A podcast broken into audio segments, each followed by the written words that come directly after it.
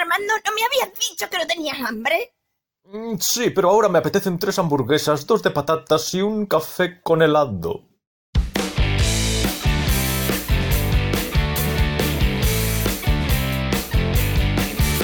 Buenas tardes. Buenas tardes, Marcos, ¿cómo está usted? ¿Qué tal? Bien, bien, bien. Estoy bien. Bien. Sí. Sí, ¿has sí. estado por los madriles? ¿Perdón? ¿Has estado por los madriles, Marcos, o has salido a hacer algo? No, eh, sí, he salido unos días. Ah, muy bien. Sí, he salido unos días, pero bueno, ya he vuelto porque el trabajo obliga. Yo también he estado, he estado fuera unos días. Bueno, espero que bien aprovechados. Muy bien aprovechados y además he cogido color. Ah, uy, mira, mira qué bien sí, ahí. cosa rara en, cosa rara en Sí, mí. sí, sí, sí, se ha ocultado un poco tu lado gótico. Sí, será porque no preveí que fuera a tomar tanto el sol. Yo no tomo el sol voluntariamente. Ya, ya es sí, decir, el sol viene a mí. Yo no voy al sol, yo procuro evitarlo. Sí. Pero si no llevas protección solar y te das paseos por sitios donde pega el sol, pues al final, hombre, un poco de color coges. Sí, claro, es inevitable. Yo también procuro escapar del sol todo lo posible, pero sí, a veces, bueno, supongo que para bien el sol se abre paso. Sí, yo, yo soy de esos que en los viajes llevaba protección solar factor 30 o 50. Mm, Cuando te echas crema solar factor 50, de repente tu cara se vuelve blanca porque esa crema pastosa que viene en un bote pequeñito, que es algo especial, que consigues en algunas farmacias, no en cualquier sitio, la del factor 50. También está la de los niños y demás, que es muy potente, tiene buena protección, pero vamos, esa que me ponía yo antaño era realmente eficaz porque te la ponías y parecía que te acababan de barnizar con una especie de sustancia lechosa que te cubría completamente todo el cuerpo. Y así va yo ya, mi blanco más el blanco de este protector especial. o sea, blanco, doble blanco. Doble blanco que parece una marca de detergente. Yo no he llegado al extremo de mi época oscura. He conocido gente que bebía vinagre porque decía que le blanqueaba la piel. Madre mía. Y no salía de casa sin echarse una especie de harina de arroz para cubrirse bien el rostro de un blanco fetén. O sea, vinagre más harina de arroz. Vinagre más harina, no mezclado, sino el vinagre ingerido. Ya, ya, claro. Y la harina Sí, de sí. arroz, claro, sí, sí, la harina de arroz aplicada al rostro. Madre mía. Con el asco que me da a mí el vinagre así a palo seco. Madre mía. Tanto el olor como el sabor. Sí, sí. Yo no sé si llegaban a ingerir solitaria para estar más delgados. A eso ya no, no sé si llegaban a ese extremo. Solitaria, ¿te refieres otro- al, al parásito intestinal? Claro. Antiguamente O sea, las... Había gente que Sí. hacía eso voluntariamente. En la antigüedad, sí, claro, para estar delgado. ¿Y dónde se consigue eso? O sea, ¿dónde vas a buscar una solitaria viva? Pues no lo sé, pero vamos, que antiguamente, sobre todo mujeres de clase alta, ingerían la solitaria para mantener el tipo, doy fe de ello. Madre mía, ¿y no les compensaba hacer dieta? Pues chico, no sé. Joder. ¿A qué extremos, sí, sí. eh? Pero vamos, no tienes que irte al siglo XIX. Si tú observas documentales o, bueno, vas a la filmoteca y recuperas viejas eh, grabaciones sobre los tratamientos de belleza, ya en la época del cine, ¿vale? Ya en la época en la que había un registro visual Sí. de lo que se llegaba a hacer, como quemar la piel para quitar las, ¿cómo se dicen estas motitas? Las, estas Pecas. motitas que tienen Las los- pecas. Las pecas, gracias, no me salía. Quemar la piel para quitar las pecas porque se consideraba antiestético Mm. y otras salvajadas semejantes, pues e- eso da que pensar, ¿verdad, Marcos? Da que pensar acerca de qué estamos haciendo ahora con el tema de la belleza, que dentro de unos años quizá a nuestros nietos les parezca una auténtica salvajada. Sí, bueno, en fin, con muchas cosas pasará eso. Sí, Sí, mientras no mejoran las, las técnicas o la ciencia o lo que sea, pues claro, cada uno en cada, en cada momento hace lo que está a su alcance y luego en, en futuras generaciones, pues la gente se espanta de lo que hacía. Lo de las pecas que has dicho me, me llama especialmente la atención porque sí. el resultado de quemarse la piel no era peor que tener las pecas. No sé, es algo que no que me resulta difícil de entender. Y, y recuerdo la imagen que era una máquina eh, digna de una película de terror de ciencia ficción. Hmm. Una máquina de la época, claro, no es un chupiláser de estos que se usan ahora en los centros de estética, que todo es muy bonito y muy, muy amable y muy... No, no. Sí. Parecía que habías entrado al laboratorio del doctor Frankenstein directamente. Bueno, y, y ya los temas estos de salones de peluquería y belleza esas máquinas y eso que usaban y lo que se hacían, vamos, es que se achicharraban el pelo y más cosas. Todo con la esperanza de ganarle un poquito la partida a la naturaleza, ¿no? Ganarle la partida al tiempo o incluso siendo jóvenes, incluso siendo jóvenes, pues a lo mejor cumplir un canon estético establecido en aquel momento. Claro, cuando uno no está a gusto consigo mismo, pues a veces es capaz de llegar a extremos con tal de alcanzar el ideal que tiene en la cabeza. Y eso que ahora me viene a la cabeza, estoy pensando imágenes o fotografías de certámenes de belleza de finales del XIX, principios del siglo XX, Mm. Miss América, tal, Miss no sé qué, y dices, pero vamos a ver, si esa mujer es el ideal de belleza, Sí, no entiendo por qué otras mujeres acuden a centros de estética para intentar mejorar cómo serían los demás, o cómo serían los y las demás. ya, ya, ya. Bueno, claro, porque, a ver, los ideales de belleza obviamente son cambiantes, entonces, Sí, sí. sí. Pues ya te, ya te digo, porque eh, esa mujer que ganó el certamen en 1900 lo que sea, Mm, hoy es que, vamos, no habría pasado ni por la puerta. claro, cada- yo creo que, que cada persona debería estar colocada en, en la época histórica que más conviniese a su, a su constitución física, porque Claro que dijera, "No, yo, yo soy muy bella, soy muy bella diozochesca. Claro, claro, claro. Tú en la edad, en, en el siglo, en el siglo XIV habrías sido la reina del mundo. Sí. Sí, o sí. yo soy muy guapo al estilo, bueno, de la guerra de los 100 años, o algo así. Sí. No sé, por decir algo. Y eso también varía por localización geográfica. O sea, hay, hay lugares donde, Sí, donde llaman más la atención los rubios, lugares donde llaman más la atención los morenos. Tú y yo, por ejemplo, que a lo mejor eh, en España pasamos más inadvertidos, si nos colocan en un, en un lugar donde la morenidad, me, me refiero a la morenidad capilar, eh, es menos habitual, pues a lo mejor, a lo ganas mejor ganamos puntos. puntos, ¿no? Bueno, eso también puede pasar en España si sales de la capital y vas a algún pueblo en fiestas. Ya es un plus. Bueno, yo en, en no, eso tengo. pero- pero- sí. Dime, dime. Pero, no, pues quiero decir que, que, que funciona. Es decir, Funciona el hecho de ser, de ser la novedad en un sitio donde están acostumbrados a otra cosa, ¿no? ser, efectivamente, ser novedad, ser una cara nueva, La nota discordante. Muy, muy mal, o sea, muy mal tienes que presentarte ante el espejo para que ese factor no represente una ventaja competitiva sobre otros posibles individuos. La novedad por sí sola ya es atractiva en algunas eh, circunstancias. Sí, sí, sí, yo creo que sí.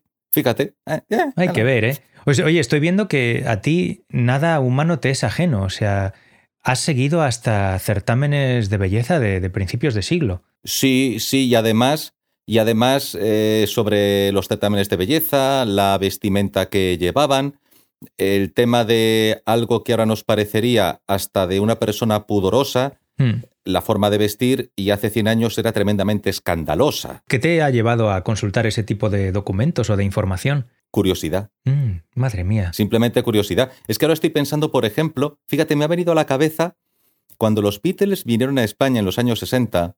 Cuando, Eh, cuando Sigourney Weaver, bueno, no, no en España, claro, pero era No, la época no. En, la que los, en la que los fue a ver Sigourney Weaver.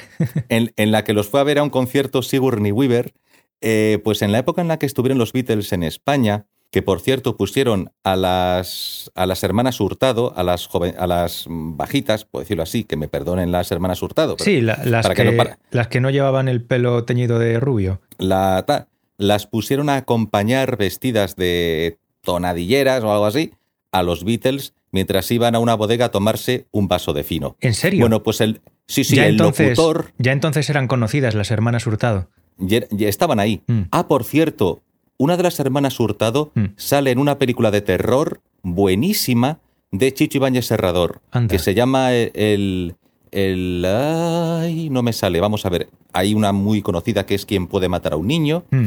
y luego hay otra, quizá menos conocida, muy buena me parece a mí, que es en un centro de educación para señoritas. Mm. Seguro que hay una palabra que lo... La residencia puede ser. Puede ser la residencia, a lo mejor. No una residencia de estudiantes, sino propiamente un, un colegio, un internado. Sí. Se llama La Residencia la película. Es del Mm, año vale. 69. 69. Sí. Ahí sale una de las hermanas Hurtado de Morena, Mm. de Morena, haciendo un papel de terror dramático. Teresa Hurtado. ¿Es Teresa Hurtado la que sale? Ah, Sí. Estas hermanas Hurtado son hermanas de Jordi Hurtado, ¿no? ¿O, me, o estoy equivocado? Pues si te digo la verdad, no tengo ni idea. Mm. Tenía y a todo esto que que sí. venía. Sí. Ah, los Beatles. Eh. Los Beatles. decía el locutor, estos jóvenes con sus melenas. O sea, lo que ahora a nosotros nos parecería un peinado, hasta diríamos, eh, incluso el típico Recatado, peinado. ¿no? Incluso recatado hoy en día. Incluso, fíjate, ese tipo de peinado que me perdone, por favor, no quiero tal, pero para dejarlo claro, Sí. como pijito. Sí, o sea, sí, el sí. que va el, el- así, el medio largo pijo, ¿no? El medio largo pijo, eso es. Sí. En aquel momento era Rompedor. esos tipos con la melena esa Sí. y vestidos con traje y corbata eran macarras. Ya, ya. Eran macarras. Es curioso, Así, ¿eh? directamente. Eran macarras. Y decía el locutor, "Eh, los Beatles con sus melenas. ¿no? Bueno, haría como esto de, los Beatles con sus melenas. Es que, es que me, hace, me hace mucha gracia eso de no.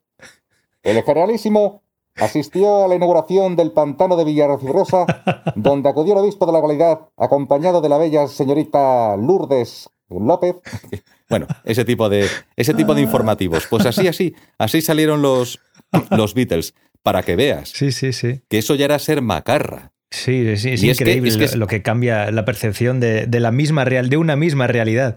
El, el rocker, incluso el rockero de los 50 estadounidense, con el tupé, con tal, ahora lo asociamos no a un macarra, No, no, en absoluto. con un tipo con un vaquero, una camiseta y un así repeinadito, pues digo, este no, ¿sabe? que no es la idea que tenemos ahora del, del, no. del macarra. Hoy en día es algo conservador prácticamente. Sí, sí, sí, sí, sí, sí. Sí, señor. Sí, sí, es un, es un look Perry, es, es- Es un- es algo, es Sí, algo sí, muy conservador. Es un, es un, eh, un eh, modelo de anuncio del corte inglés. Efectivamente, efectivamente, sí, sí, sí, sí, sí, sí. Bueno, ahora ha ido cambiando porque ya ves en los anuncios gente con rastas, con piercing, con el tatuaje. El comercio, por así decirlo, el comercio se va apropiando de lo revolucionario, entre comillas, ¿no? Mm. Cuando, cuando lo revolucionario va teniendo éxito ¿no? En- entre, entre un gran número de gente, pues el comercio, claro, que no es tonto, se apropia de ello Claro. para captar la atención de, de esa gente. y acaba convirtiéndose en algo Sí, tópico casi. en vez de en Sí. algo revolucionario, se convierte en algo tópico. algo que significaba algo acaba no significando nada. Efectivamente. Ac- Acaba siendo un cliché, una fórmula, en vez de un- una novedad. Sí, yo me he dado cuenta que en muchas tiendas de ropa han, he visto, han aparecido camisetas de los Rolling Stones, de los Ramones, de David Bowie, y me parece a mí que quien compra, me puedo equivocar, ¿eh? Me puedo equivocar, pero me parece a mí que quien compra esa camiseta no ha escuchado una puñetera canción de los Ramones, David Bowie Mm. o los Rolling Stones. No, mucha gente seguramente no. Acaban convirtiéndose en el logotipo de una marca, en vez de... Curioso. En vez, claro, en vez de una seña de, de identidad musical o revolucionaria o lo que sea. no deja de ser curioso que para tener servidor una camiseta de Led Zeppelin, claro, tuvo que ir a una tienda con un póster que había conseguido, ya no recuerda cómo, y que del póster le sacasen una impresión, que era la entrada de un concierto, que no sé cómo consiguió una especie de póster de un anuncio publicitario de un concierto de Led Zeppelin, Mm. para hacerse la camiseta que le imprimieron. Sí, sí. Sí, sí, sí. Porque no era algo que tú pudieras ir y encontrar, bueno, sí, bueno, sí, buscando pues a lo mejor, pero que en aquel momento yo lo solucioné así. No era algo tan fácil. Claro, algo que que te puedes encontrar hoy en, pues eso, en una, en una tienda de una cadena de, de hipermercados o de, de tiendas de ropa eh, conocidas. Pues sí, perfectamente. Sí, señor. Ah, Yo me acuerdo también, pues eso, cuando yo empezaba a escuchar la música que, bueno, que me, que me gusta, ¿no? Y, y empezaba pues a tener ganas también de tener camisetas de los grupos que escuchaba. Primero, por lo que dices tú, que no eran fáciles de conseguir, no, no estaban en cualquier tienda que pudieses encontrar por la calle. Eh, no. tenías que. A lo mejor la encontrabas. Yo me acuerdo de que la primera camiseta que tuve yo de, de un grupo que me gustaba, que fue una camiseta de ACDC, Ajá. Creo que la, la encontré por casualidad, pues en una tienda pues perdida, en un. Bueno, en fin, ya no me acuerdo dónde, ¿no?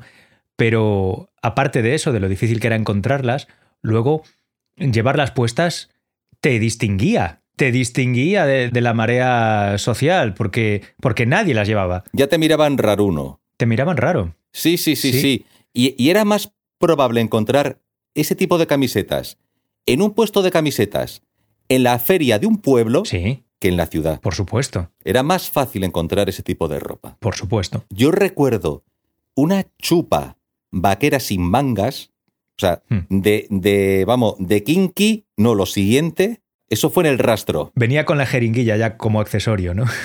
Casi. No, no, eh, no, a ver, no, no, no, tanto, eh, bueno, pero es que recuerdo, yo recuerdo los, los, los experimentos que hacía. Por ejemplo, esa chupa kinky, Mm. vaquera, Sí. sin mangas, sin mangas, y cogía un, una cazadora antigua de mi hermano que era más grande que yo, Mm, y me la ponía encima, la cazadora negra, y luego la chupa encima. Sí, Vaquera, para hacer una especie de mezcla rara, yo no sé por qué, pero así salía a la calle. ya. O sea que no, no la llevabas con los brazos desnudos, ¿no? Para mostrar tu- Eh, bueno. tus eh, tallados bíceps. Pues. eh, alguno, cre- alguno creerá que es verdad, pero evidentemente no lo es. Es que, claro, sí.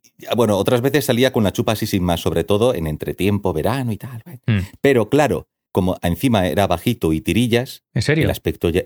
Eras era bajito. baj- Tirillas vale porque tú siempre has estado delgado, por lo menos el tiempo que te he conocido yo, pero bajito nunca te he conocido. Pues sí, yo era muy chicho terremoto de, Ah. de, pe- de chiquitín. Anda. Era muy, era muy chiquitín, muy chiquitín. muy chiquitín.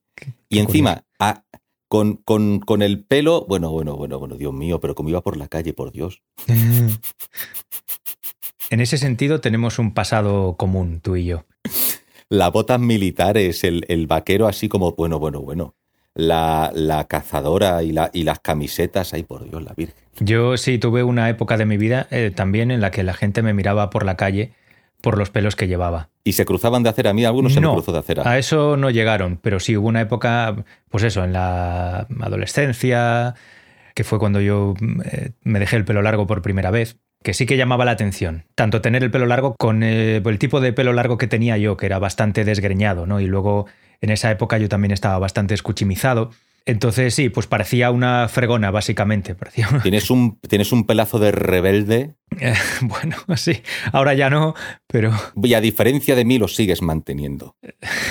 Bueno, no tengo. No, a ver, para aclarar este, este punto, ¿no? Porque me parece que los oyentes eh, se habrán hecho la idea de que, de que yo tengo aquí el pelo del puma. Bueno, ya no sé si alguien recuerda quién era el puma, ¿no? Pero era un señor ahí con, con una, con una buena mata de pelo ahí súper espesa. Yo no tengo el pelo espeso que tenía cuando, cuando tenía 16 años. Sigo teniendo todo el pelo, pero ha perdido esa frondosidad que tenía cuando era más joven. Vamos, vamos, Marcos, por Dios de mi vida, de mi corazón. Es que, es que me hieres.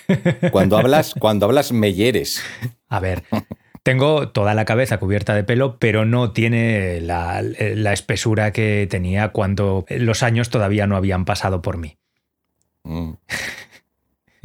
¿Tú, ¿Tú crees, Marcos, Sí. que los tratamientos estos que hay ahora para mm, recuperar el pelo, Mm. incluso tratamiento quirúrgico para recuperar el pelo, Sí, eh, no funcionan porque de funcionar no habría ricos calvos?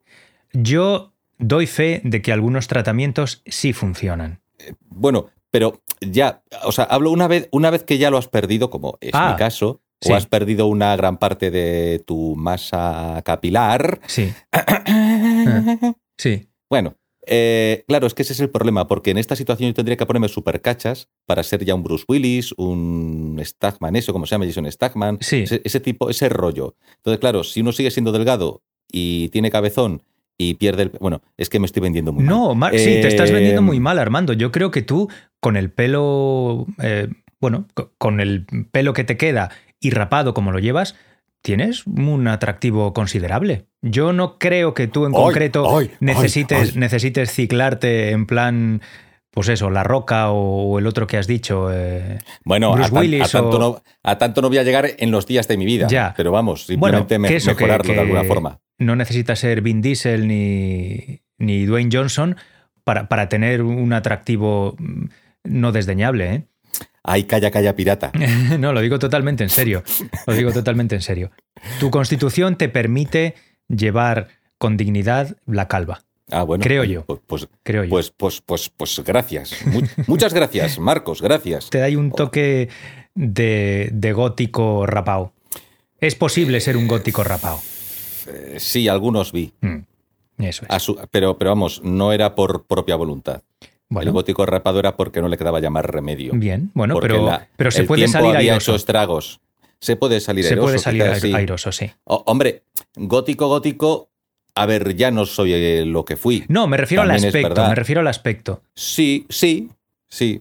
Mm. No digo que seas un gótico militante, pero... y, y- y pero- por razones de trabajo y por otro tipo de motivos Claro. existenciales y personales, mi fondo de armario ya no es enteramente negro como lo fue hace años, por ejemplo. Sí, pero tu constitución física, tu color de piel, tu...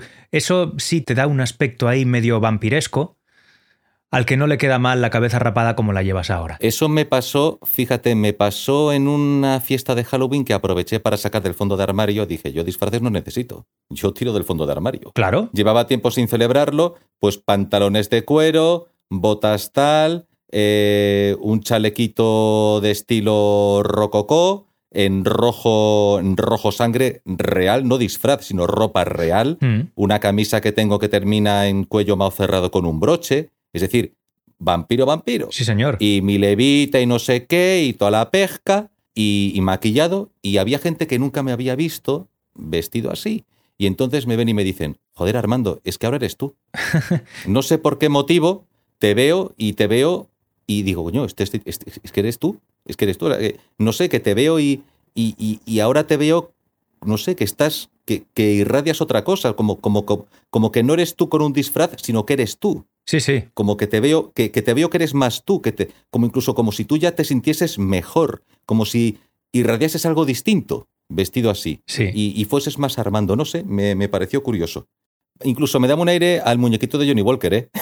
El muñequito de Johnny Walker. Déjame buscarlo. Sí, claro, el, el logotipo de Johnny Walker. Iba de ese rollo, más como el estate el vampiro. Ajá, a ver. Es que a mí mm, siempre me ha gustado más el rollo victoriano que el rollo Ah, vale. post-punk o post-punk o death rock. Sí, sí, sí, sí. ¿Y llevabas chistera? Sí, llevaba también chistera Anda, y báculo. qué guay.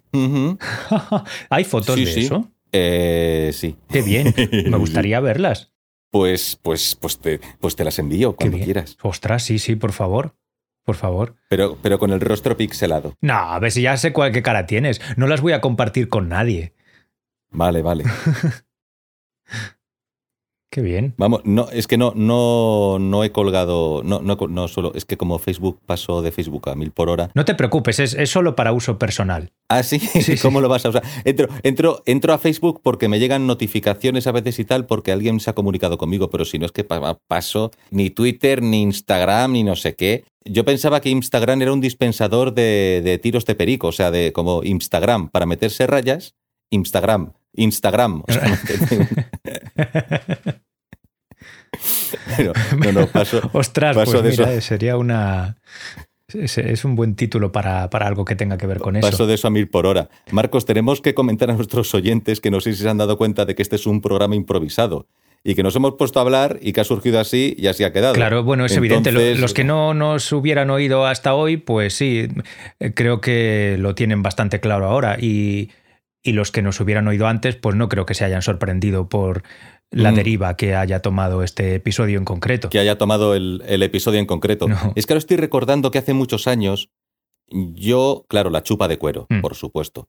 Y pensaba, ya verás como en unos años, fíjate, ahí, ahí acerté. Mm, Dije, ya verás como en unos años esto va a estar en el corte inglés. y las chicas van a llevar chupa de cuero, porque yo la llevaba porque me parece una prenda muy elegante. Yo me veía guapo y elegante con esa prenda. Mm. Acerté, Claro. porque se puso de moda y hubo una época que iban todas con la chupa de cuero. Pero estamos hablando de esta, la típica chupa de cuero de los, de los heavies con las cremalleritas y tal. A, a ver, era una versión un poco Hello Kitty de la chupa Mm. de cuero más fina. Ya. O sea, la, la chupa caída basta así, la chupa que mola. Esa, pues, eh, no, no es la que se ha puesto de moda. O se puso de moda un tiempo atrás. Sí. También me, también me, me acordé de una situación, fíjate, hace muchos, muchos, muchos, muchos años, estamos hablando principios de los años 90, una compañera del colegio se puso un pantalón de campana y así como roto y tal, y... Bueno, y un colega mío dijo, ala, qué macarra, no sé qué, tal, con el pantalón así. Bueno, macarra, macarra, joder, como de hippie de los 60, pero bueno, Sí. 70. O sea, quiero decir, eh, si lo piensas bien, algunos padres nuestros en los años 70 llevaron un pantalón parecido. Sí. El de Sí. campana. Sí, pero bueno, claro. o sea, no, no- no habían pasado tantos años entre una situación y la otra. Pero bueno, estamos hablando de principios de los 90. Sí, a ver, 20 Y yo- años o bueno, 15 o lo que sea, ya son bastantes años como para que cambie la moda. A principios de los 90 eso no se llevaba. Sí. Y, y yo dije, ya verás como en unos años, esto que está haciendo ella, a lo mejor que lo ha comprado en un mercadillo, vete tú a saber dónde, porque es más complicado, o incluso a lo mejor está llevando unos pantalones que conservaba su madre de cuando ella era joven, no sé qué, no sé cuál, ya verás cómo esto lo vas a acabar llevando tú. Mm, Acerté. mm. En unos años hubo una época que se puso de moda ese tipo de pantalón y, menos yo, por supuesto, muchos que conocía, hombres, llevaron un pantalón así, un poco acampanado, roto. Sí, sí, sí. Fíjate, es cuestión de tiempo. Mm. Así es. Es cuestión de tiempo. Así es. Cuestión de que esté socialmente aceptado y hasta parezca, sea guay, para que dejen de mirarte mal por hacerlo y vayas y lo hagas. Mm. ¿Sí? Sí, yo ¿Qué jamás, cosas? jamás me habría imaginado que pudiese volver la moda de los 80, que vamos, a todas luces me parecía el sumum de, la, de lo hortera. ¿Así? Y parece que sí, que ah, bueno, no sé si ahora es lo que se lleva, porque yo tampoco sigo las tendencias, ¿no? Pero creo que ah, al menos Sí. hubo, hubo un momento en el que, en el que volvió, en el que estaba de moda todo lo ochentero de nuevo. Sí, otra vez como la barba de tres días, el pendiente, el rollo George Michael. Un rollo tipo George Michael, creo que se ha puesto. Y, y, oye, y vestir con oscuro, y ropas así como levitas y demás. Y he visto cosas que me han gustado, fíjate. Mm. Como yo soy un muy ochentero Ya. en ese rollo, ha habido cosas que sí me han. digo, Joder, esto me gusta. Mm. Pues sí, señor. Sí, señor. No, el que se despista no llega. ¿Eh? No digo a, la- a los cambios de tendencias. O sea, que cuando crees que, Ah. va, que, que ya lo sabes todo, que de repente te sorprenden con una vuelta a algo del pasado que tú creías ya eh, súper olvidado, súper superado, de repente vuelve a aparecer. Pero bueno, volve- volvemos a aquel episodio en el que, en el que yo expresaba mi estupefacción ante, ante la forma en la que las cosas se ponían de moda. Que me, me llamaba mucho la atención que, que de repente una cantidad tan grande de personas tendiesen hacia lo mismo de forma simultánea. Eso ya lo comentamos, ¿verdad? En otro capítulo. Sí, sí, sí, ya dedicamos un episodio entero a eso. Oye, claro, es que me parece. Ostras, es que ahora que estoy pensando, nosotros esto ya lo hemos tratado de alguna forma, ¿no? Sí, sí, sí. En el episodio 7 creo que fue. Pues, pues nos estamos repitiendo. Sí. Eh, Seguimos hablando del tema de la, de la estética. Como- Es que no lo sé. Nah, como Como, quieras. como, como, del, como del tema de la moda ya hablamos Sí, y hemos comenzado por el tema de la estética y hemos, nos hemos ido al tema de la vestimenta, Mm. podemos volver al tema de la estética. bueno, si tienes algo que comentar sobre eso. Pues mira, siempre me acuerdo cuando pienso en este tema de la película El Quinto Elemento. que yo no he visto. La película de Luc Besson con Bruce Willis, Ujú. bueno, Bruce Willis, Sí. y... eh, ¿Cómo se llama esta mujer? Mila Jovovich. Sí, Mila Jovovich. Eh, eh, eh. Sí, a ver, sé qué peli es, pero no la he visto. Vale, pues los famosos, los, los famosos de la televisión o del deporte, en esa película van exageradamente horteras porque llevan una especie de pelucas rubias con una permanente muy extraña. Ajá. Y claro, en ese momento nadie les ve como, pero este tío de qué va? Es que son guays. Mm. Para que pienses, cuando tú ves una situación determinada, yo sostengo lo que dije en el programa, somos hijos de nuestro tiempo, queramos o no. Creo que hay situaciones que a mi juicio, cada uno, bueno, que vista como quiera, pero me parece que el colmo del mal gusto es el exceso y hay situaciones que me parecen demasiado exageradas. Cuando creo que la persona está copiando tan miméticamente algo para cumplir un objetivo estético que no parece que sea un- la persona, que sea una especie de maniquí con algo puesto encima. Pero es una impresión que a veces tengo y a veces no. Y como repetí en el programa ante aquel que grabamos, como yo no soy telépata ni estoy en la mente de uno, no sé lo que piensa. A lo mejor es, es que, mira, me gusta y punto y lo llevo, por lo tanto, no me meto. Sí, ¿Vale? Aunque, aunque pueda tener impresiones al respecto, pero, pero ¿quién soy yo para jugar al vecino? Vamos, cada uno con su vida. claro. El tema. eh, me acuerdo de la película Quinto Elemento, pero claro, eso también tiene que ver con la vestimenta, bueno, tiene que ver con el peinado, pero el tema de la estética. eh, ¿Tú crees que en el futuro, Marcos, con la mejora que va a haber de las técnicas, eh, lo más probable es que antes de que uno llegue a la mayoría de edad ya esté más tuneado que, que- un coche de polígono?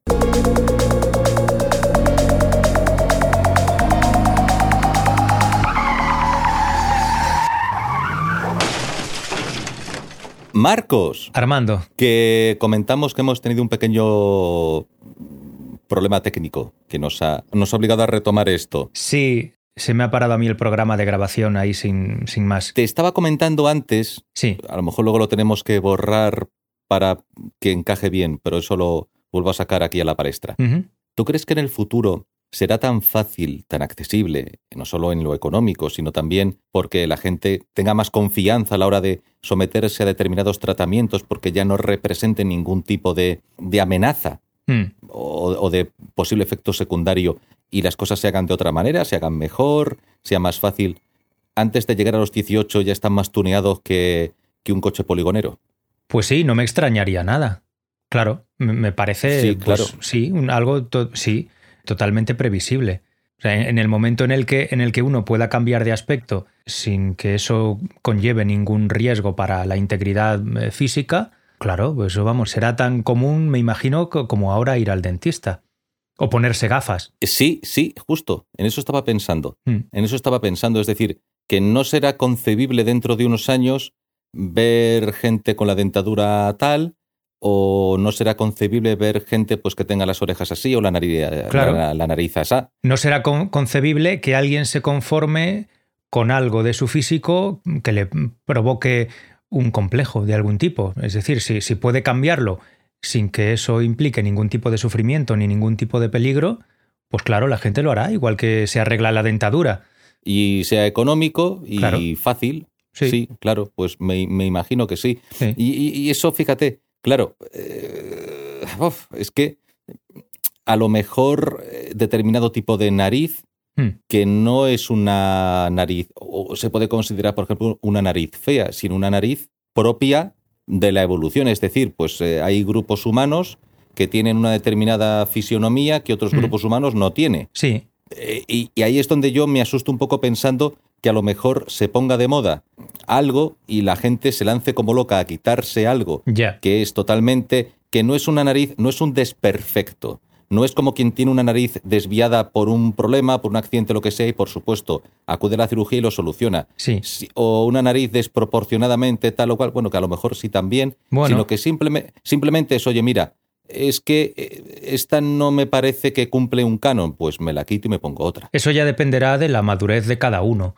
Tampoco creo que la facilidad para cambiar el aspecto físico tenga que conllevar necesariamente que todos acabemos siendo iguales, porque dentro de, bueno, de la idea que se tenga más o menos general de, de qué es atractivo y qué no, pues hay personas a las que les resultan atractivas unas características y personas a las que les resultan atractivas otras, Efectivamente. personas que se espantan por unas cosas y personas que se espantan por otras. Entonces, a lo mejor yo veo en mí algo que a mí no me gusta nada y que me haría más feliz si, si tuviese un aspecto distinto, y otra persona que eso mismo ni se plantearía cambiárselo y sin embargo Claro. a lo mejor se ve acomplejada por algo que a mí me parece pues de, de lo más normal o, o- o- incluso atractivo, ¿no? O incluso sugerente. Incluso sugerente, eso es. Es que me está viniendo a la memoria una noticia que vi hace años en una. Esto que veo mucha fricada por internet.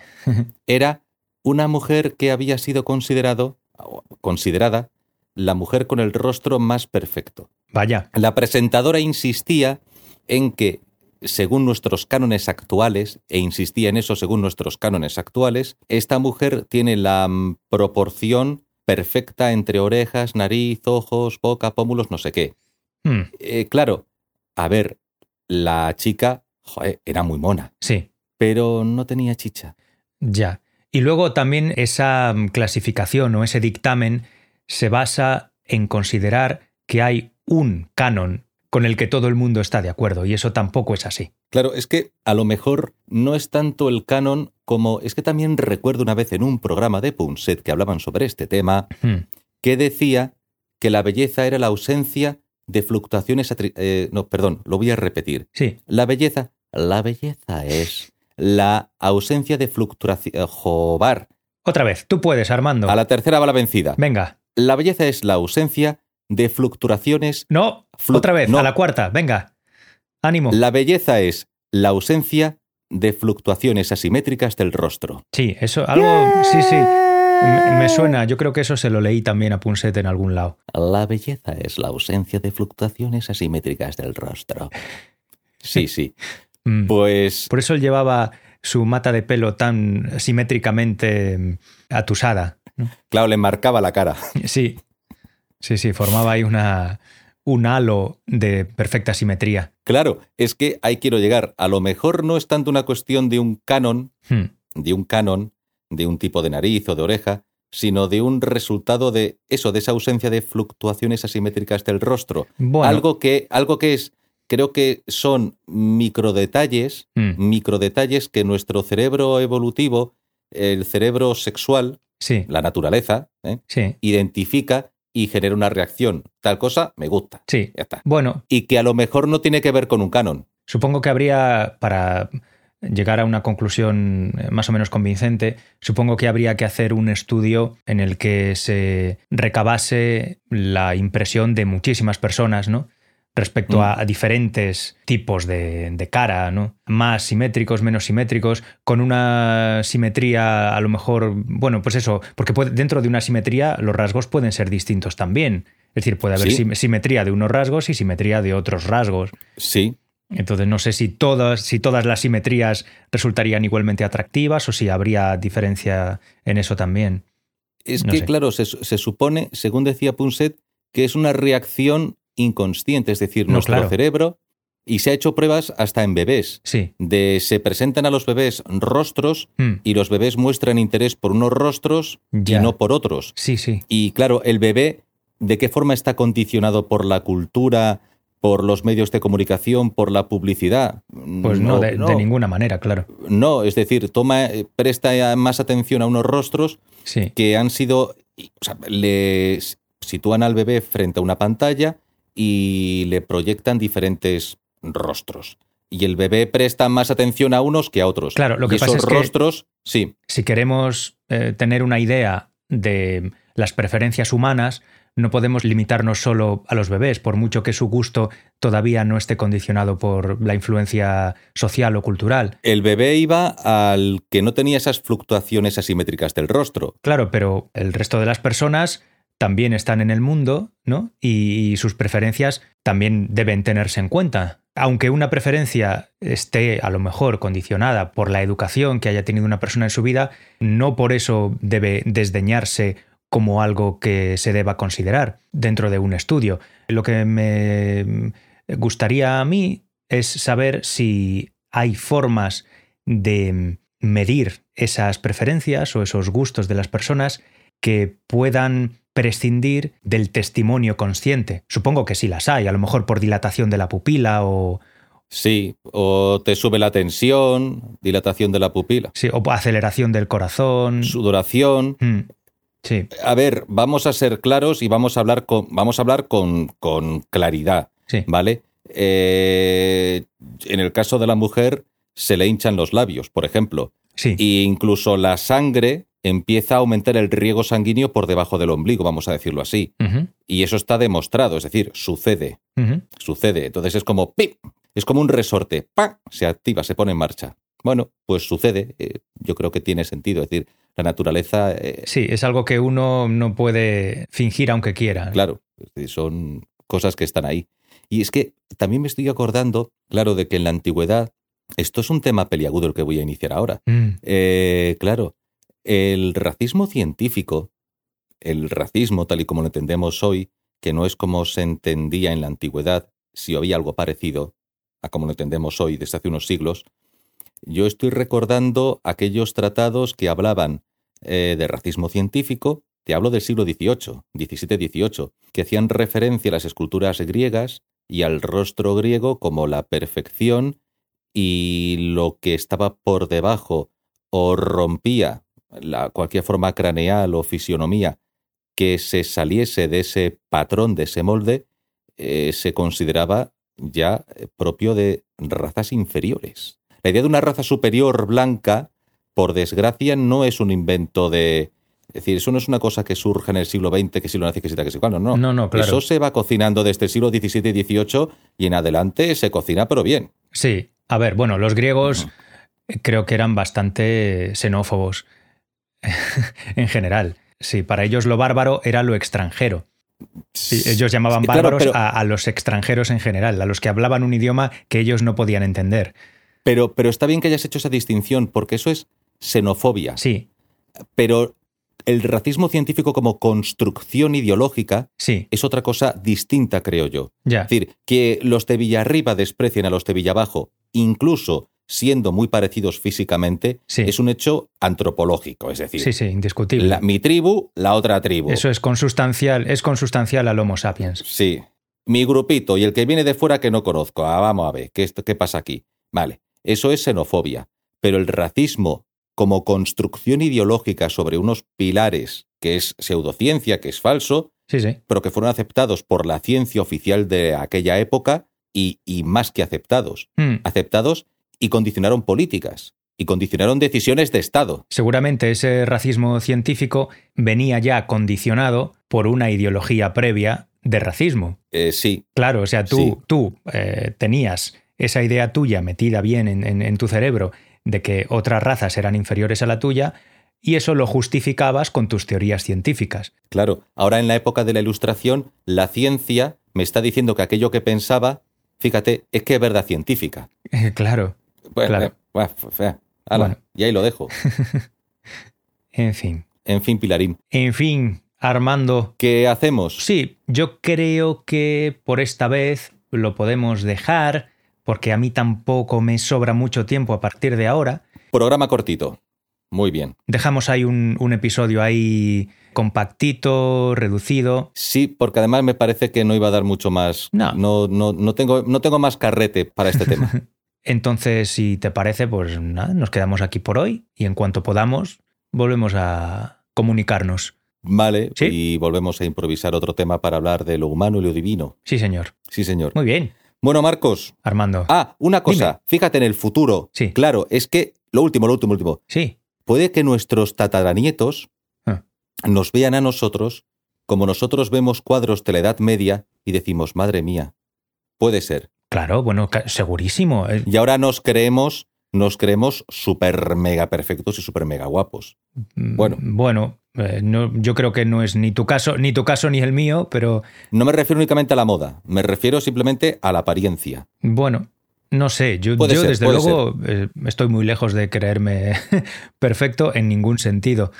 Pero. Bueno, eh, lo, lo he dicho como si lo dijese yo personalmente. Digo, el que lo piense de sí mismo sí. y quizá dentro de 20 o 50 o 100 años se ha visto como un exiomo. Bueno, no lo sé. Yo creo que, vamos, existe un margen amplísimo para la mejora del ser humano. Así que Sí. espero que nuestra tendencia común como especie vaya hacia ahí. Dos metros, dos metros, mm, fuertotes y fuertotas y rostro simétrico y mm, ninguna o muy pocas enfermedades y todos maravillosos viviendo 120 años. Sí, como mínimo, sí, sí. Suponiendo que ese sea el camino de la perfección. Suponiendo que ese sea el camino de la perfección, porque a lo mejor la evolución nos obliga a volver a medir 1,30, tener vello corporal y volver a desarrollar colmillos para poder comer. Puede ser, y, y- y puede ser que eso no tenga por qué ser sinónimo de inferioridad o imperfección. No, no, no, porque entre ellos se verán guapos o feos. Tendrán su propio criterio, a su manera, a su modo. Sí, yo estaba pensando más bien en la mejora intelectual y moral. Creo que hay mucho camino que recorrer en Bueno. ese sentido y espero, Eh, espero de corazón que vayamos hacia ahí. Pues claro, hay que, es que como no nosotros no, no mm, preestablecemos el tema, Hmm. eh, pero es que me gustaría ahondar en ese tema. Bueno. Vamos a hacer como que no lo has mencionado. No, o sí. Yo me olvido. o- no, no, no, no. Cuando no, escucha, volvamos, ¿sí? escucha. No, no. Queda mencionado y lo reservamos, reservamos la reflexión Sí. sobre eso para un futuro episodio. Es que yo creo en el libre albedrío, pero no creo en la idea de progreso. Ah, Entonces bueno, ahí genial. podemos. Ahí podemos. Sí. Mira, lo de, ay, perfecto. Para Vale. que eso no, no se nos olvide para el próximo programa. Estupendo. Vale, Marcos. Muy bien. Te libero. Venga, nos liberamos mutuamente. Nos liberamos mutuamente. libérame tú a mí. Te Dilo, libero dilo. también, Armando. Liberado quedas. Me, me sien- me siento liberado. que ya, hablamos en Venga, otro momento. venga, Chao. no- Nos volvemos a atar en un futuro episodio. Perfecto. Hasta luego, Armando. Un placer como siempre. Hasta luego. Chao. Chao.